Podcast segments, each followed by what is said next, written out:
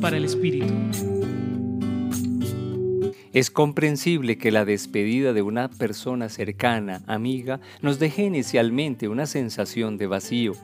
Sin embargo, en la medida en que tengamos una estrecha relación, expresaremos con palabras y gestos lo que sentimos y deseamos, los buenos deseos para la nueva etapa de vida que comienza.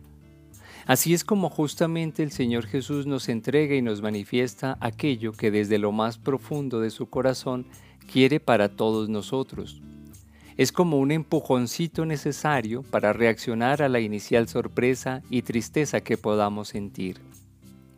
Vayan por todo el mundo y anuncien a todos el Evangelio, la buena noticia, a toda criatura, a toda la humanidad.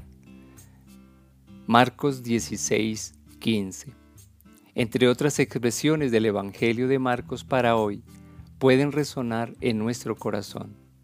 Asumámosla como una invitación para continuar en nuestra vida la misión que el Señor Jesús realiza, ser portadores de buenas noticias.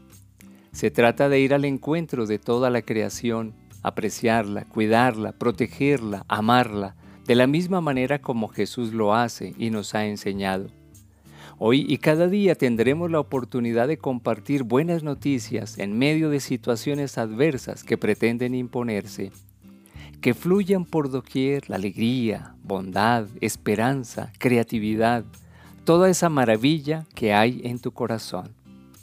Compartió con ustedes el Padre Víctor Alonso Herrera de la Compañía de Jesús, Centro Pastoral San Francisco Javier, Pontificia Universidad Javeriana.